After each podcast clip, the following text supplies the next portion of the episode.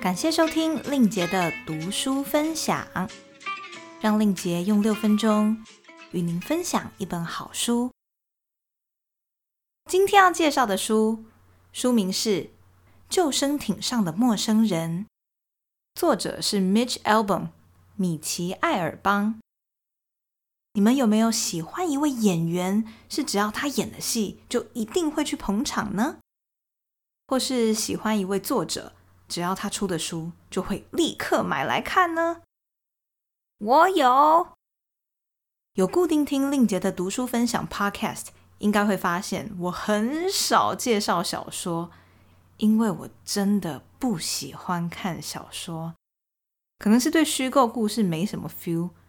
而且我还蛮怕看完整本书的时候，发现什么结局居然是悲剧，就会觉得很浪费时间。但是我一定会看 Mitch Albom 的书。来谈一下 Mitch Albom 这个人。米奇·艾尔邦是美国的小说家，他原本是一位体育记者。关于他的一些故事，在他第一本著作《最后十四堂星期二的课》里面有写到。那本畅销书。不仅翻拍成电影，还有舞台剧。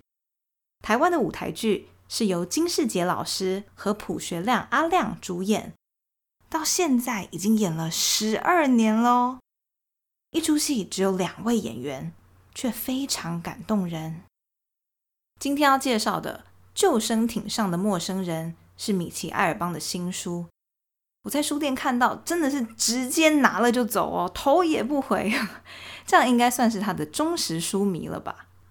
不过因为是小说，所以在此不能透露太多剧情。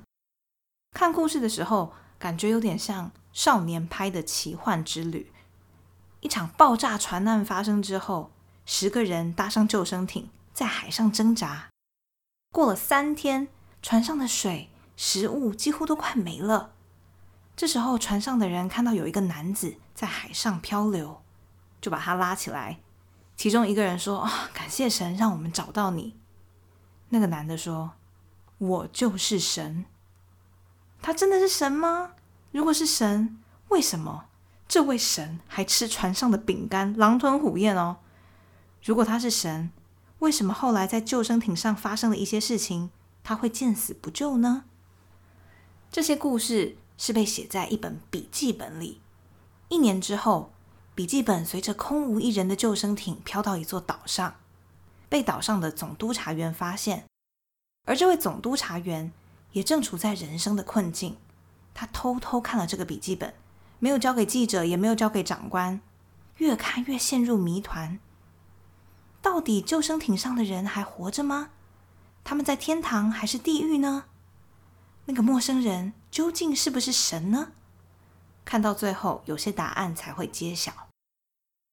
米奇·艾尔邦很多本畅销书都非常感人，像是在天堂遇见的五个人、来自天堂的一通电话。